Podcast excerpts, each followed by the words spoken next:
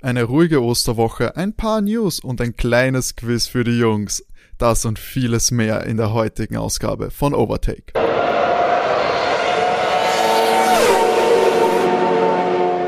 Hallo und herzlich willkommen bei der 14. Ausgabe Overtake, eurem Lieblingsformel 1 Podcast. Mein Name ist Timo und wie immer an meiner Seite meine wertgeschätzten Kollegen und guten Freunde. Hallo René, hallo Matti. Hallo Timo, hallo Matti, frohe Ostern.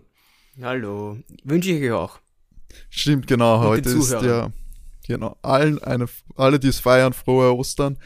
Ähm, heute hier nehmen wir auf am Ostersonntag und Ostermontag, wenn ihr das hören könnt. Wir gönnen uns keine Pause im Gegensatz zur Formel 1, bei der es in dieser Woche sehr ruhig zugegangen ist, was News, was Ankündigungen etc. angeht war es eher eine gemütliche äh, Woche, deswegen auch bei uns heute eher im gemütlicheren Tempo und müsst keine großen großen News zu verkünden. Wir gehen es heute entspannt mit Feiertagsstimmung an. Nichtsdestotrotz haben wir natürlich recherchiert und herausgesucht, was euch denn interessieren könnte und was die Formel 1 Welt in dieser Woche zumindest so ein bisschen bewegt und interessiert hat. Ähm, es geht los, dass wir ja den prestigeträchtigen Grand Prix dieses Jahr in Australien heiß erwarten. Und es gibt auch ein paar Neuerungen, was das Streckendesign angeht. Matti, was kannst du uns darüber erzählen? Also der Grand Prix findet ja im November statt.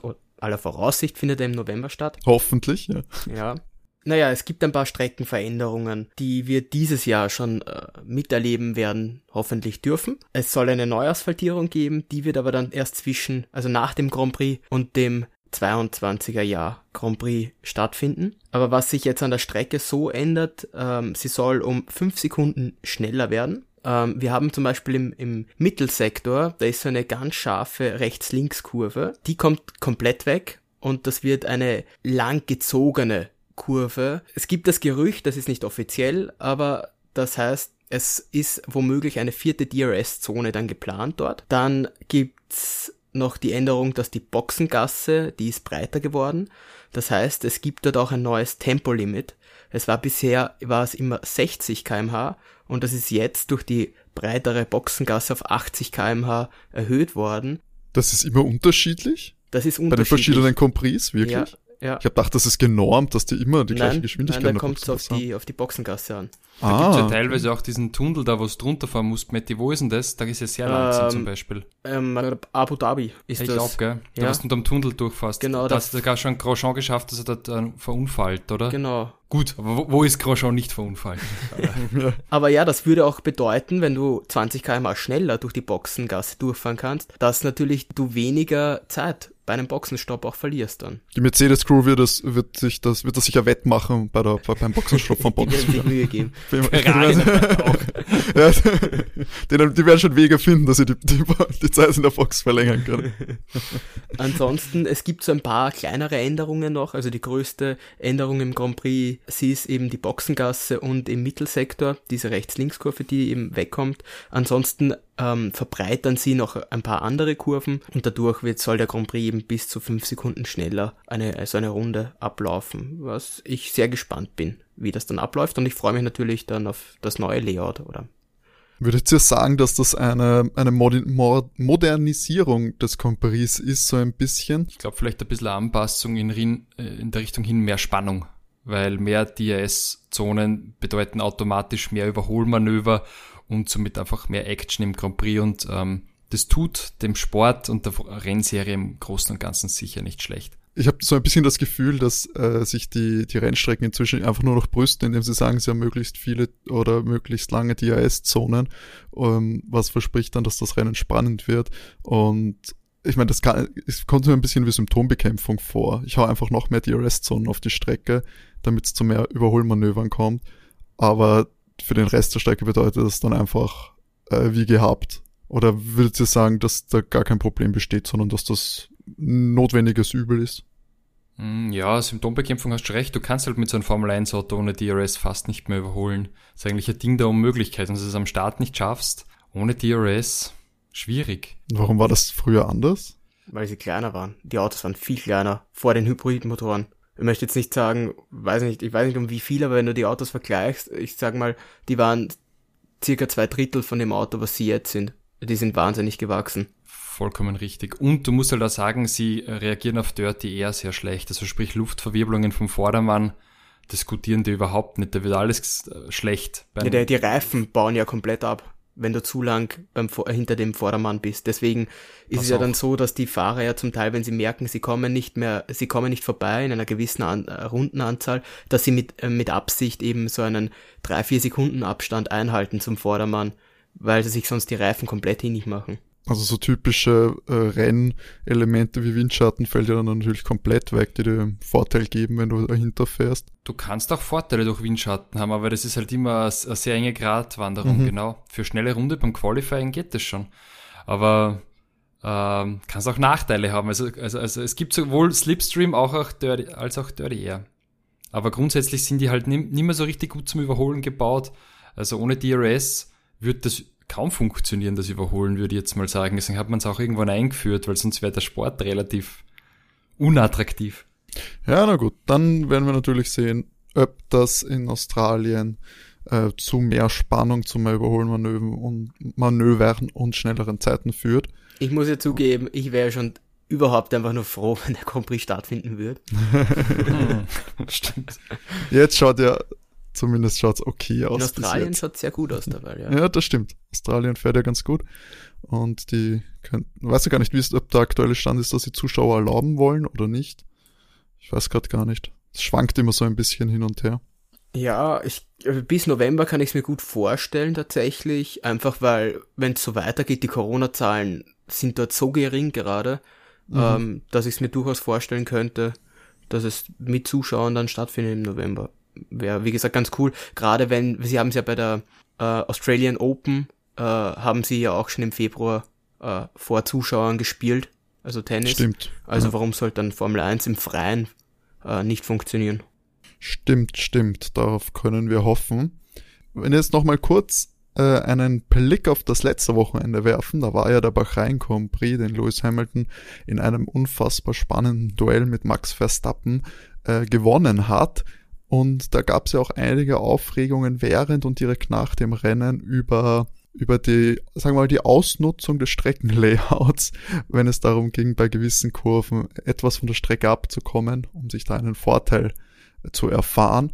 Da wurden jetzt auch äh, mehr Stimmen laut, oder Matti? Ja, und zwar, also es gab jetzt, gerade wenn man sich jetzt so allgemein Social Media technisch ein bisschen umgeschaut hat, die letzte Woche, war das ein bisschen so ein Aufschrei, auch von Fans. Das ist ein bisschen unfair fanden, dass Verstappen die Position zurückgeben musste.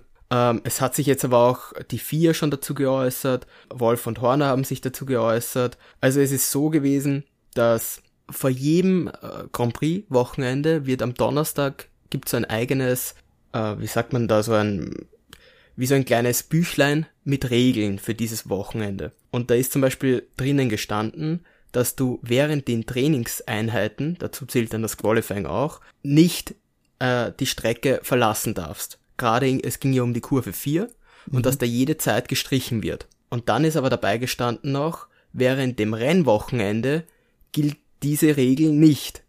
Das heißt, außer du überholst. Und genau das ist ja dann passiert schlussendlich. Ähm, es war eben sehr komisch, weil Mercedes das hat Toto Wolf ja von vornherein gesagt, dass er wegen der Kurve 4, das war ja vor dem Rennen schon Gespräch, dass er sich da keine Sorgen macht, weil in den Regularien steht, dass man auch im Rennen die Strecke dort verlassen darf.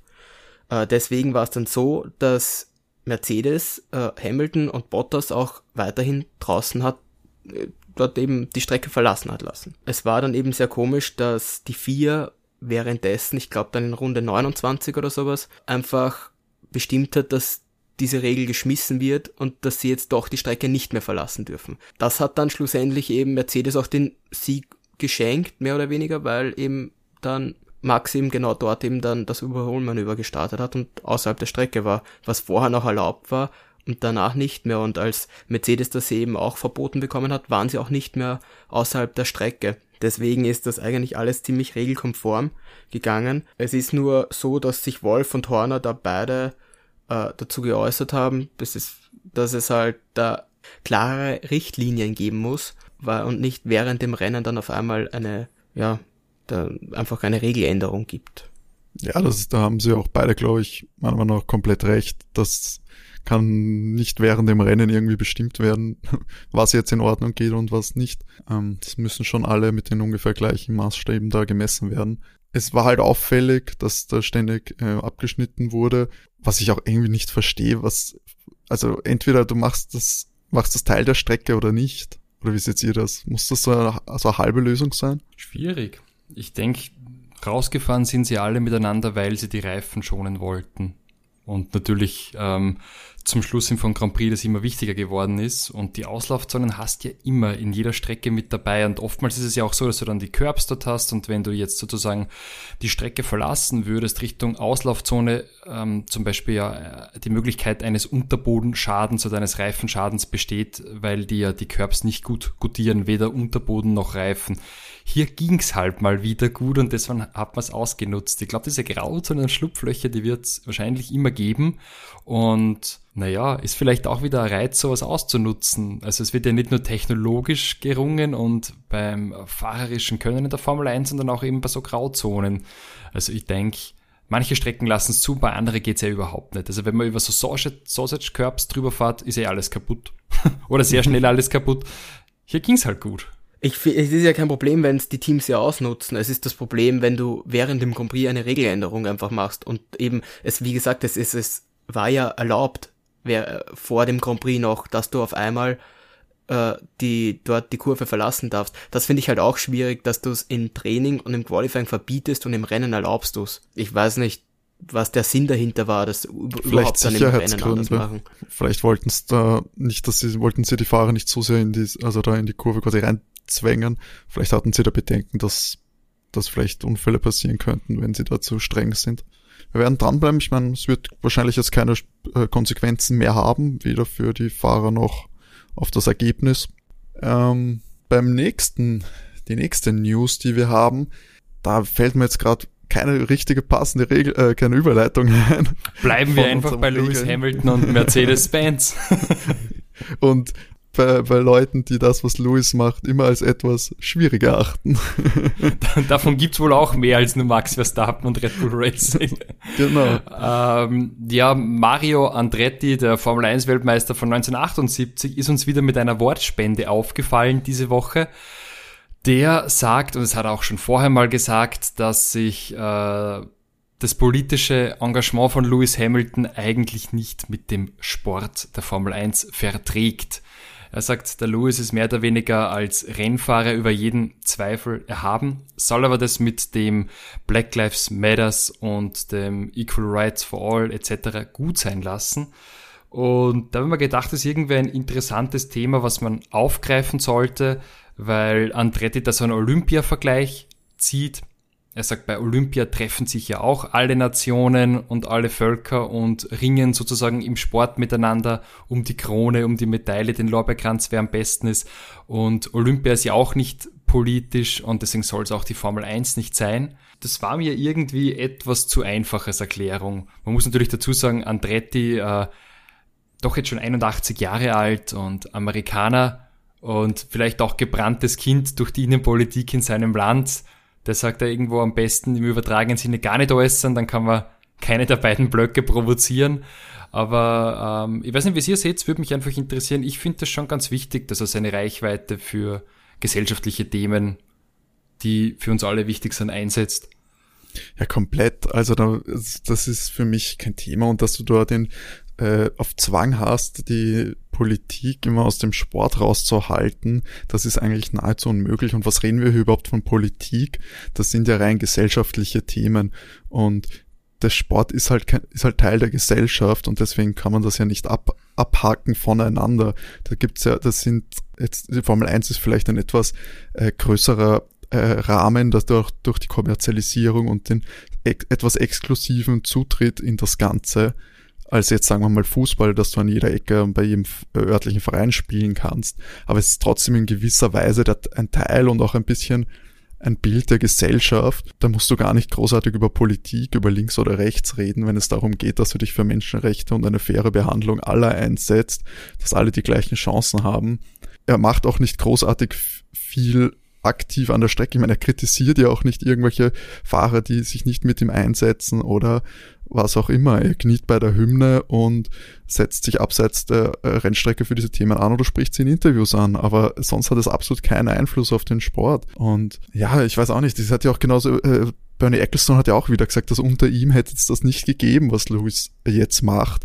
Und ich meine, das ist ja so ein Quatsch. Also warum fühlen sich, warum fühlen sich solche Leute immer angegriffen von von dem Ganzen. Ich meine, die müssen sich erwischt fühlen, in meinen Augen. Also ich gar kein Verständnis für solche Aussagen, weder von Andretti noch von Ecclestone. Ja, der Bernie ist so ein bisschen der reiche, privilegierte alte Mann. Ja. Also, Soll nicht. nichts Schlechtes sein. Wären wir auch vielleicht gar nicht so ungern in 30 Jahren, aber man könnte halt schon ein bisschen gegenüber so Themen auch sensibilisiert sein, glaube ich. Da sind wir uns sehr einig im Overtake-Cast. Ja, definitiv. Ja, also kein Verständnis dafür, irgendwelche Kritik und was die Leute dafür Angst haben um ihren Sport. Und ich weiß auch nicht, der Olympia-Vergleich oder irgendwie, das hinkt doch von hinten bis vorne. Also.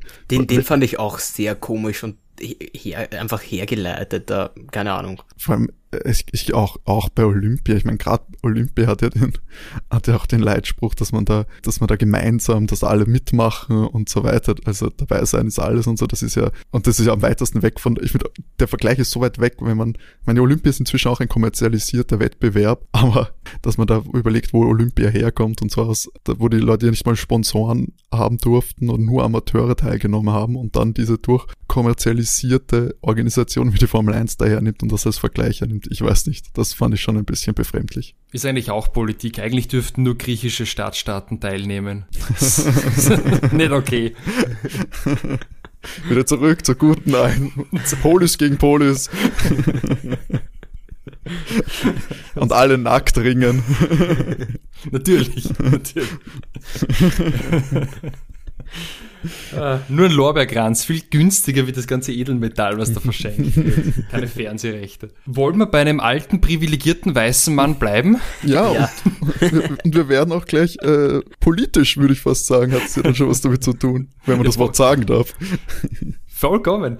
Ähm, die Amtszeit, die dritte und letzte Amtszeit unseres äh, persönlichen Twitter-Freunds, Sean Todd, endet im äh, Dezember. Und äh, dann geht's daran, einen neuen FIA-Präsidenten zu suchen. Man muss sagen, äh, Todd macht schon länger, als er ursprünglich äh, durfte und sollte. Normalerweise waren für die Präsidentschaft der FIA nur zwei Amtszeiten bestimmt. Äh, Todd hat sich schon eine dritte gegönnt und äh, hat auch evaluieren lassen, ob eine vierte möglich ist. Dazu kam es aber nicht. Also nicht der Wladimir Putin, der Präsidentschaft im Weltautoverband. Jetzt suchen wir gerade einen Nachfolger und da gibt's wohl einen sehr interessanten Mann aus dem äh, Mittleren Osten, den Mohammed Ben Suleyem. Ja, ich äh, habe es richtig ausgesprochen. Wenn nicht, bitte einfach Feedback auf unsere neuen E-Mail-Adressen. Der ist 14-maliger Rallye-Champion, 59 Jahre alt, kommt aus dem arabischen Raum und bewirbt sich da sozusagen um die äh, Funktion des FIA-Chefs. Das könnte recht interessant werden, weil das kein von Sean Todd offiziell unterstützter Kandidat ist. Und man schaut jetzt gerade so, ob Sean Todd nicht vielleicht noch ähm, einen äh, Thronfolger Erben aufstellen möchte, der eben seine Politik der letzten zwölf Jahre fortführt.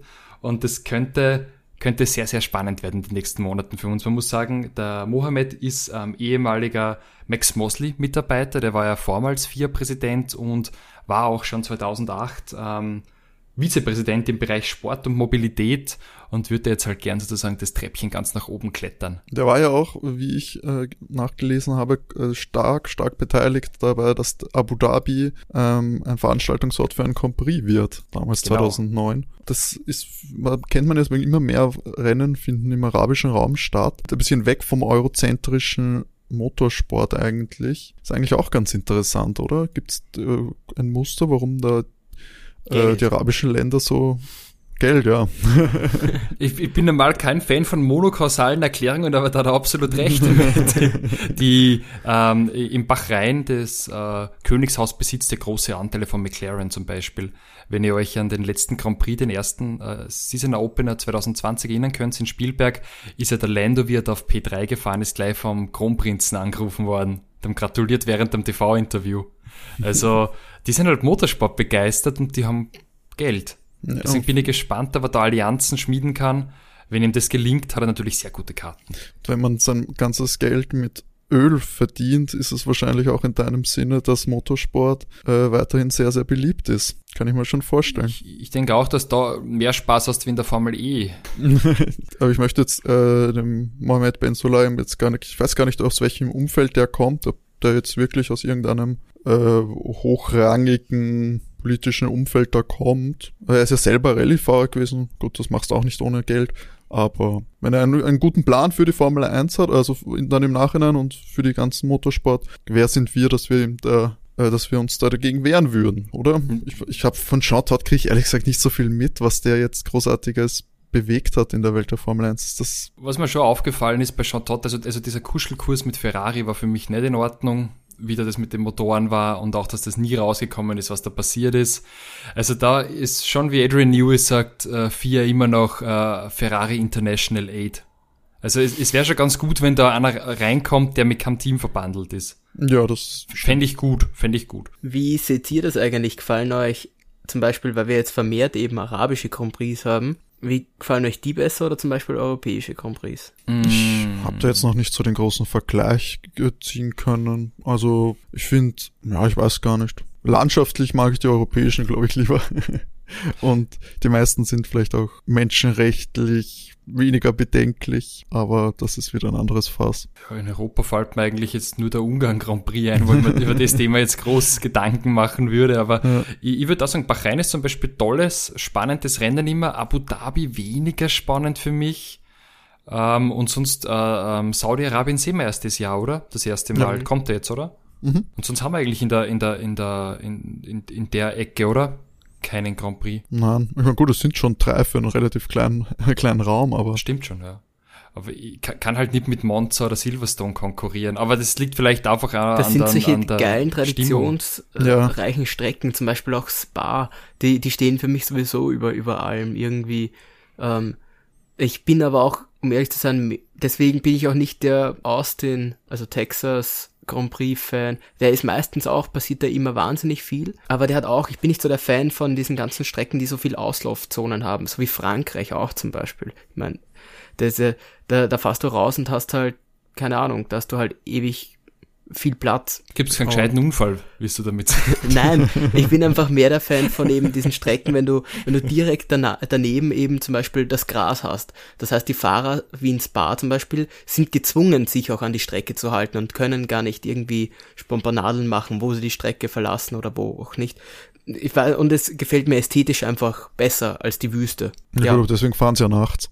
Ja. Ansonsten, ja, der Bahrain Grand Prix, da passiert, was das betrifft, passiert da immer was. Ähm, bin ich eben sehr gespannt, wie jetzt, ich meine, Abu Dhabi ist ästhetisch mit dem, äh, für sie starten bei Tag und es geht dann in die Nacht über. Das ist immer das meistens das Spannendste leider bei dem Grand Prix, weil so viel passiert da eigentlich nicht, weil es eben nur eine lange Gerade gibt und da passiert eigentlich immer alles, wenn was passiert. Aber ja, jetzt bin ich auf den. Wie, habt ihr im Kopf, wie der heißt, der neue? Fandin Chida, oder? Ah, ja, stimmt. Ja, weil der ist ja auch so, der ist ja in der Stadt, oder? Ja, an der Mehr Küste. Oder weniger, also, ja. Ich glaube, sie fahren an der Küste oder entlang, ja. Aber es ist eigentlich, der offiziell ist es ein Stadtcompris. Ja. Ich weiß, es gibt da so ein Promo-Video, wo, wo sie, wo sie die Streckenführung haben Mhm. Ähm, was halt so, da zeigen sie halt die Sicht aus dem Formel 1 Cockpit, muss ich schon zugeben, du siehst halt nur Mauern.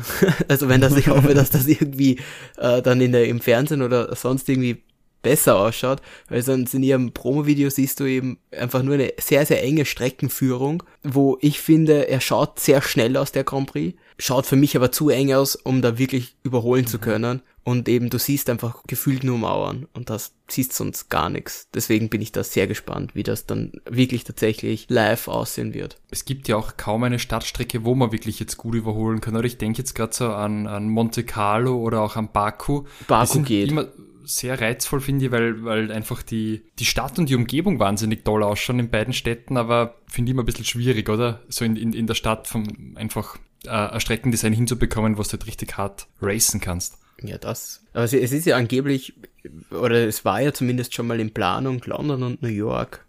Das wäre irgendwie auch ganz cool, aber ich glaube auch nicht, dass die Überholmanöver wirklich äh, besser wären. Du, wobei New York mit diesen kerzengraden Straßen, da machst du einfach einen rechteckigen Kurs zu die Fifth Avenue runterballern. möchte ich, vorbei ja, ich möchte sehen, wer das bezahlt, ja. Gucci Store vorbeiballern und bei Prada. Ständig ganz geil eigentlich. Startkurs New York City. Mit viel Glück kannst du dann auch, wenn du dort äh, wohnst, kannst du dann vielleicht äh, auch, darfst vielleicht bezahlen, wenn du aus dem Fenster schaust, weißt du, was vom Grand Prix siehst. Sind aber sehr günstig, die Wohnungen dort, habe ich gehört, ja. Ja, ja. ich ich würde halt nicht in der Bronx fahren oder so. Also das ist wahrscheinlich nicht so lustig. Vielleicht im Finanzviertel, das ist auch immer gut, glaube ich. In Arbeitsmärkten. Ja, das, das, das kann man machen. Also wenn, wenn der Herr, äh, der neue Vier-Präsident Tipps braucht, wo die neuen Strecken stattgefunden sind, soll sich einfach bei uns melden. Wahnsinnig gute Ideen. Da sind nur gute Ideen im Overtake-Podcast. Wir machen gern für ihn einen Vizepräsidenten. Jeder von uns übernimmt eine Funktion. Sind genau. total offen. Die Ferrari-Berichterstattung Die Ferrari-Freundschaft-Wirtschaft kriegt man sich ja auch noch irgendwie unter. wenn, wenn das das einzige Kriterium wäre. um Parteiische Berichterstattung. Müssen wir schauen, wie hoch wir uns da verkaufen können. Apropos, wer sich auch äh, diese Saison wieder hoch im Kurs sieht, ist Danny Ricciardo, der jetzt bei McLaren fährt und der ja jetzt, sagen wir mal, schon durch äh, die ein oder andere Wette mit seinem Teamchef oder mit, zumindest mit seinem Vorgesetzten äh, aufgefallen ist. Er hat sich ja jetzt, er hat ein neues Opfer gefunden für eine gute Podiumswette, oder René? Richtig, Zach Brown, sein neuer Boss bei McLaren, ähm, schließt wieder mal eine Wette ab, aber nicht um ein Tattoo. So einen hohen Einsatz will der Zach Brown nicht äh, geben, sondern es geht äh, um die Fahrt mit einem Auto eines legendären NASCAR-Champions und zwar von äh, Dale Earnhardt. Dessen 1984er Chevy Monte Carlo ist nämlich im Privatbesitz von Zach Brown und ähm, der Dale hat immer die Startnummer 3 gehabt bei NASCAR und ist ein ganz, ganz, ganz großes äh, Idol für Daniel Ricciardo und ähm, auch der Grund, warum der Danny diese Startnummer gewählt hat. Und äh, sollte er ein Podium liefern für McLaren, darf er mit dem Auto ein paar Kilometer drehen, hat ihm der, der Zack angeboten. Und äh, gibt auch einen kleinen äh, Social-Media-Beitrag ähm, auf der McLaren-Seite. Danny ist äh, begeistert von dieser Wette.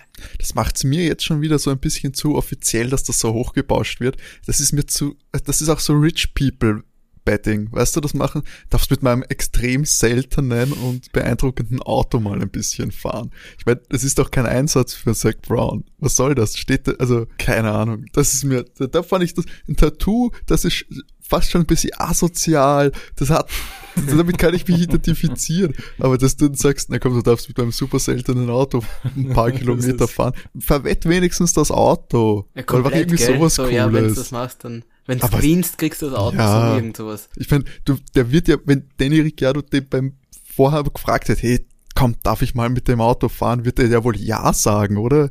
Ich meine, wie protective auf ein dummes Auto kann man sein? Boah, regt mich schon auf. man, man, muss halt sagen, dass schon recht, die, die Wette letztes Jahr war halt ein bisschen lustiger, weil äh, Cyril dann einfach das Tattoo nie hat machen lassen. Wie, wie, wie, jeder gute Franzose so hat er den Rückzug angedreht. Gleich das Team verlassen, bevor wir das blöde Tattoo machen. Ja, aber Ricciardo hat schon gesagt, die nächste Tattoo-Wette geht er erst ein, wenn Cyril das Tattoo äh, stechen hat. Ja, bin gespannt, da, wenn Cyril nochmal erreicht, da wird die Nummer blockiert. Na, glaubst du, der macht das jetzt? Na, der ist seit vier Monaten nicht mehr bei Renault. Ja, Danny auch nicht, und? Ja. hm. das, sind, das sind Ehrenschulden. Ey, da ja, geht's um seine Ehre jetzt. Aber natürlich nichts gegen Franzosen. Das könnten ja auch Zuhörer sein. Und all unsere französischen Zuhörer. Bonjour, meine Frau.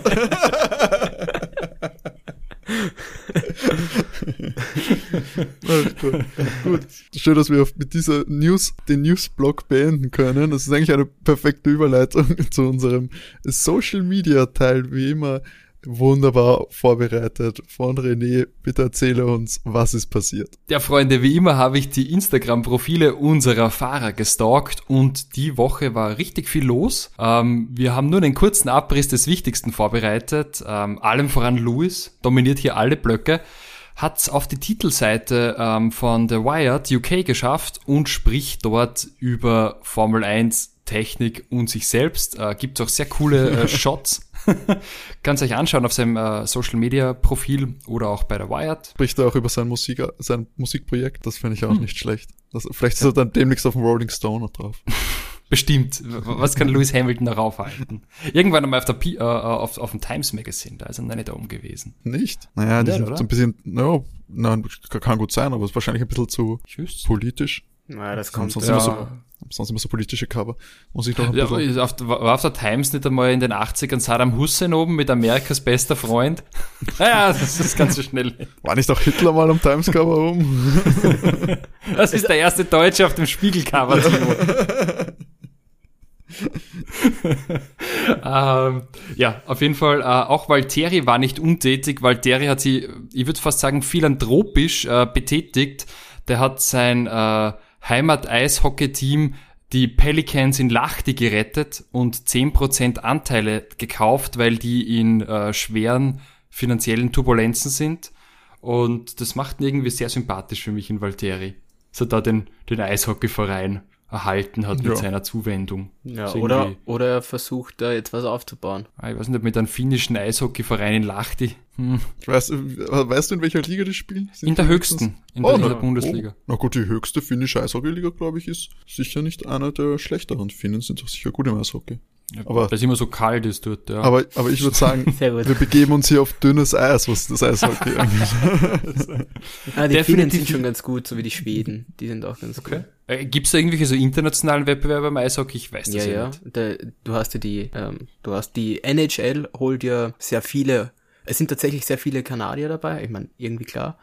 Ähm, aber es sind, sie holen sehr viele Spieler aus ähm, unseren nordischen europäischen Ländern, also Schweden, Norwegen und, und Finnland. Ein paar Dänen hast okay. du auch schon dabei.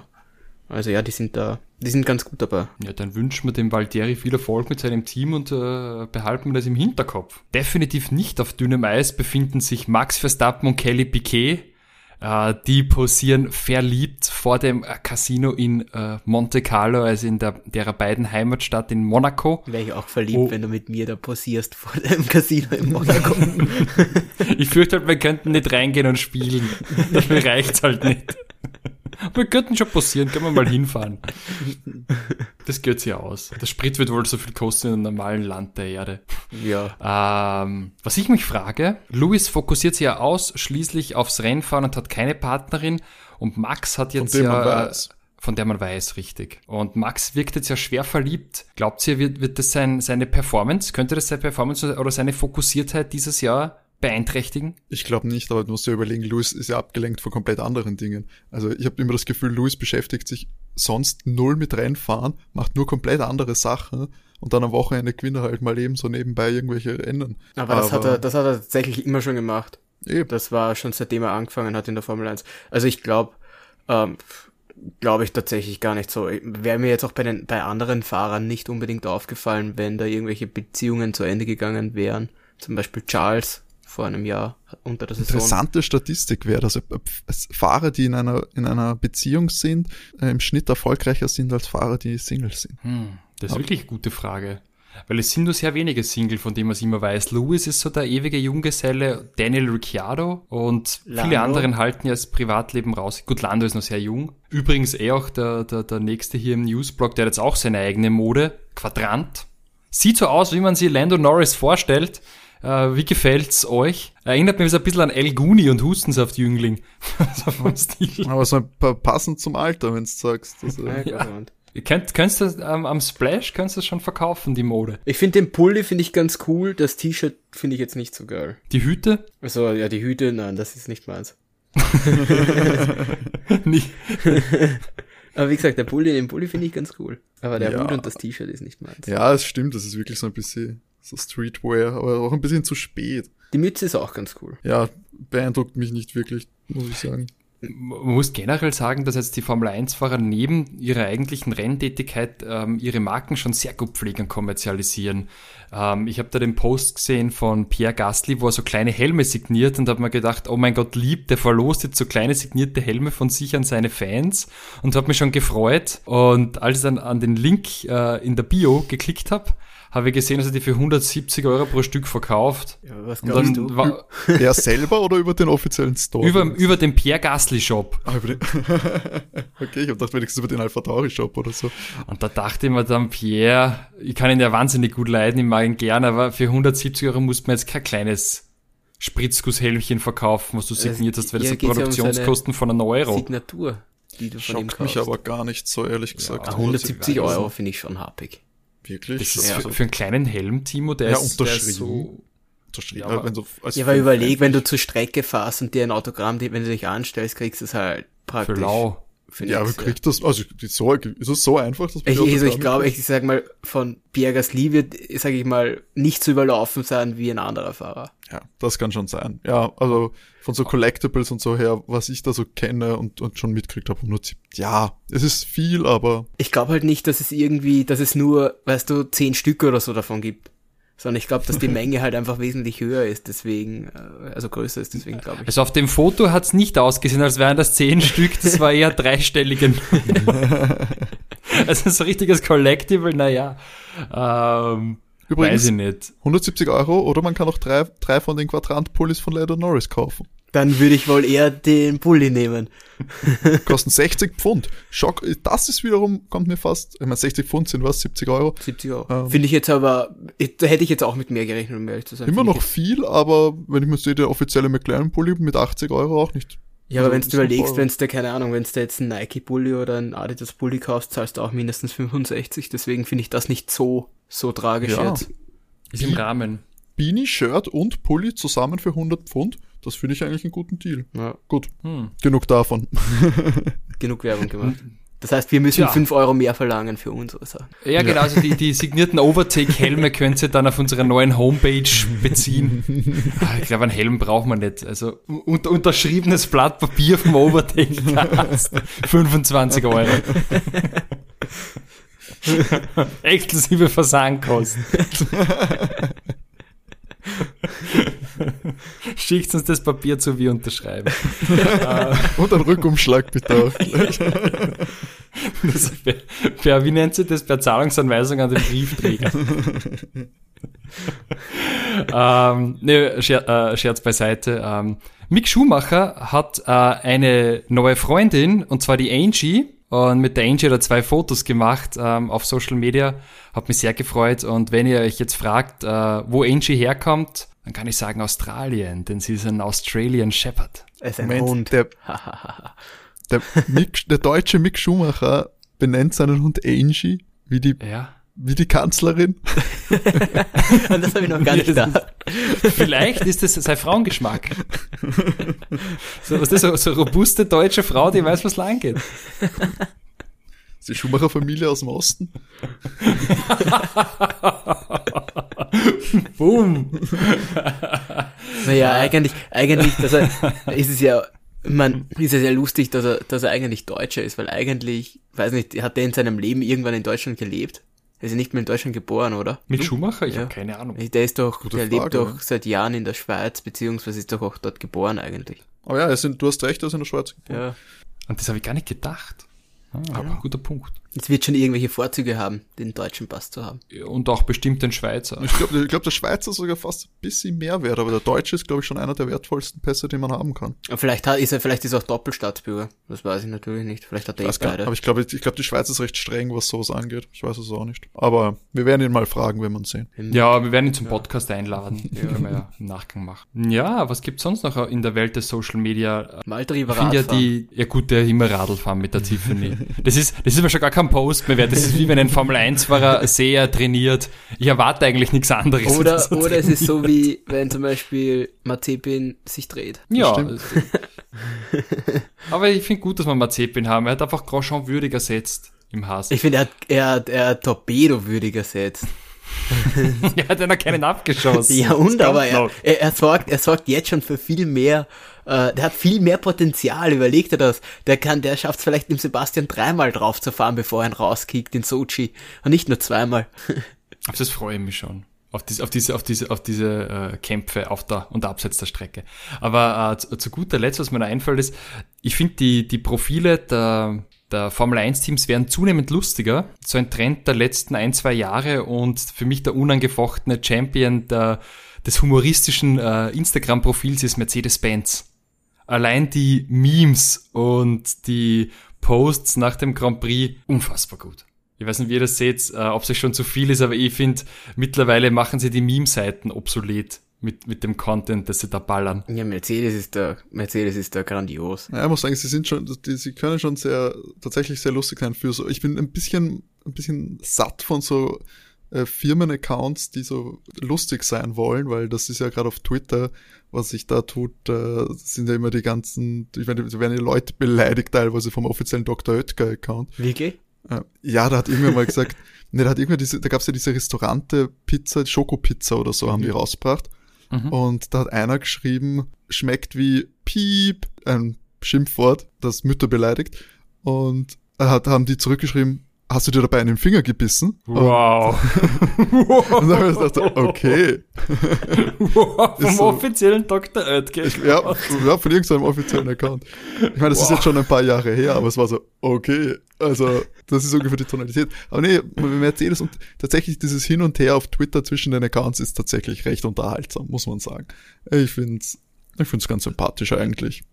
Ich auch. Ich muss sagen, der Evergiven Post, wo, wo der, wo der W12 die, die, die Evergiven, dieses Schiff, das im Suezkanal gestrandet ist, mhm. wegzieht, das war großartig. Das war vor allem die Antwort da auf die, auf die Red Bull bezogene äh, Anfeindung war halt wirklich gut dazu. Ich fand ihn immer noch den grandios nach, na, direkt nach dem Grand Prix, dieses, was war denn das? AMG gives ja. you wings.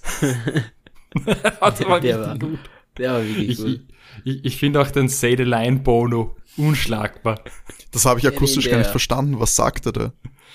Äh, da gibt's ja diese, diese Simpsons-Folge, wo Bart ah, ja, immer den, ich, ich habe nichts gemacht, I didn't do it. Und sie sagen so ein Say the Line Bono und Get, get in, in there, Lewis. Ach so, get in there. Das habe ich, das ja. habe ich akustisch nicht verstanden, was er da Für sagt. alle, die es nicht wissen, das ist so die Line, die Bono jedes Mal zu Lewis sagt, wenn Lewis gewinnt. alle jubeln. Großartiger Post.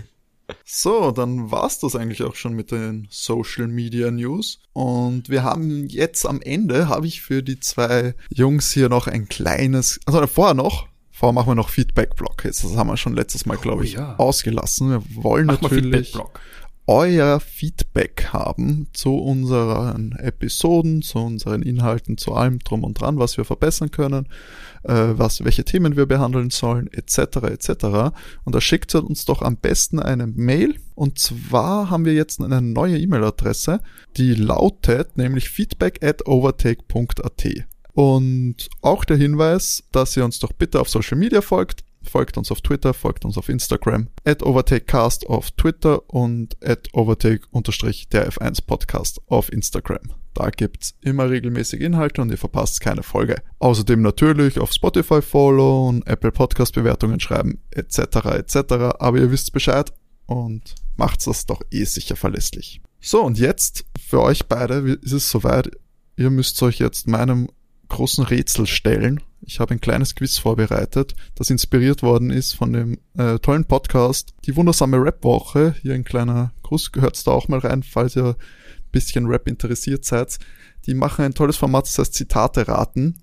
Ich habe ein paar Zitate mit, mit oder auch nicht mit Formel 1 Bezug rausgesucht und ihr müsst mir beide erraten, von wem dieses Zitat stammt. Uff. Seid ihr bereit?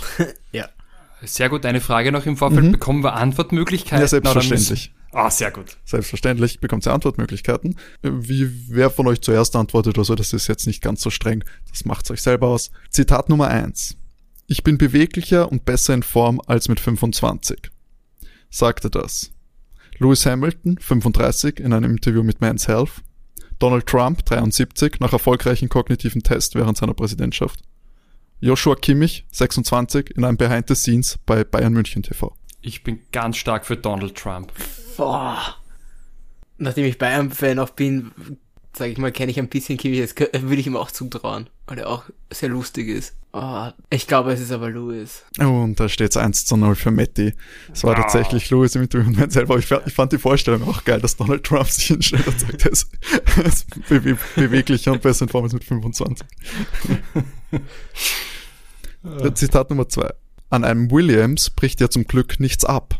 Ralf Schumacher 1997 äh, über einen Unfall in Montreal. George Russell 2020 darüber, was die positiven Seiten daran sind, einen Williams zu fahren. Oder Frank Williams 1995 über seinen Unfall, der ihn in den Rollstuhl fesselte. Frank Williams. Mm. Mm, Ralf Schumacher. Absolut. Ralf Schumacher, der René gleicht aus, es ist tatsächlich Ralf Schumacher 97. Ja, George, George hat das sicher nicht gesagt. Ja, aber bei Frank Williams war es da nicht so, dass da ein Jahr vorher ähm, Ayrton Senna genau deswegen, weil nichts abgebrochen ist, einen tödlichen Unfall in, in Italien hatte? Den hat er die Lenksäule erwischt, die ihm nicht gebrochen ist. Uh, das, das hat Frank Kontext, Williams niemals gesagt in dem okay. Kontext. Den Kontext habe ich nicht gewusst, als ich mir das, das, den Teil ausgedacht habe, tatsächlich. Okay, dann äh, Zitat Nummer drei steht eins zu eins. Wenn ich tatsächlich die Computerdaten analysier analysieren würde, dann wären wir nicht so gut. Mattia Binotto über Selbstbetrug in der Disaster-Saison 2020. Toto Wolf im Interview mit Wolfgang Fellner auf Ö24. Ah, shit, ich hätte es mir anschauen sollen, dann wüsste ich. Oder Finanzminister Gernot Blümel über Excel-Tabellen. das, das, ist alles gut. Ich bin entweder für Blümel oder für Pinotto. oh Gott. Wobei, im Zusammenhang mit, mit, mit Ö24 könnte es auch bei Fellner live sein. Oder so. Wow. Ich, ich nehme trotzdem Pinotto. Matthias, was sagst du? Kannst du das Zitat einfach ganz kurz nochmal sagen? Wenn ich tatsächlich die Computerdaten analysieren würde, dann wären wir nicht so gut. War Toto. Ja, es war tatsächlich Toto ja. im Interview mit Wolfgang Fellner. Ich habe mir das kurz angeschaut, das ist tatsächlich sehr, sehr furchtbar. Ja, ich, das, ist, das war, was ich, was ich euch gesagt ja, habe. was du uns geschickt hast. Es ist ganz schlimm, weil Wolfgang Fellner einfach niemanden ausreden lässt. Der sagt immer so einen Satz und dann wird er unter, Wolf sagt immer einen Satz und dann wird er unterbrochen von Fellner. Das ist ganz schlimm. Es kommt nie so was Sinnvollem raus. Ah, ich war kurz davor, Blümel jetzt zu sagen. Total zugetraut. Aber Blümel kann doch keine Excel-Tabellen aktuell, wir sind ja kein Notebook. Das ist, das ist verschwunden. Spazieren gegangen. Das ist die Frau immer mit beim Spazieren. So, und jetzt das, äh, das letzte Zitat. Da steht immer noch 1 zu 1, also wer ja, das weiß. steht jetzt. Ich bin also du hast Wolf gesagt, das stimmt, du hast Entschuldigung, das ja, hast du recht. 2-1. So, wir werden wieder politischer. Diese Schwarzen haben eine besondere Begabung, sich überall unbeliebt zu machen. Bernie Ecclestone in einem CNN-Interview, ein Kommentar auf der Seite einer großen österreichischen Boulevardzeitung zur Black Lives Matter Demo oder Helmut Marko in einem unglücklich formulierten Kommentar über das Mercedes-Team, das 2020 in einem schwarzen Auto gefahren ist. Ich nehme den Kommentar bei der Tageszeitung. Klingt nach Österreich. Das hätte ich nämlich auch genommen jetzt. Echt raus. Der Österreich einfach total zu. Ja, ihr habt absolut recht. Es war aber, es war tatsächlich auf, auf Krone.at, was, was ein ein User-Kommentar. Schade, ich habe gehofft, dass ich euch da noch mit Bernie Ecclestone kriege. der war ja, der, der, da wollte ich habe doch überlegt, ob ich das Zitat nehme, was er ja wirklich gesagt hat, dass Schwarze meistens rassistischer sind als Weiße. What? hat er? Das hat er in dem CNN-Interview wirklich gesagt, ja. Ja, er hat ja auch mal gesagt, sie brauchen was Exotisches für die Formel 1, entweder einen Schwarzen oder eine Frau. was man nie sieht sonst. Ja, und damit, oh. damit gewinnt Matti die erste Aus Ausgabe des Zitate-Ratens. Ah, jetzt schon eine meiner Lieblingsrubriken. Großartig. Da, da, hast du wirklich ein paar wirkliche gute, gute erwischt jetzt, ja. Ja, wie gesagt, hier nochmal äh, liebe Grüße an die wundersame Rap-Woche, wo ich dieses Format ein bisschen abgekupfert habe. Aber wirklich unterhaltsam. Und damit können wir eigentlich auch schon schließen für heute. Wünschen euch noch eine schöne Woche. Tschüss und wir wünschen euch wie immer genug Benzin im Tank. So Ciao. ist es. Ciao. Bye.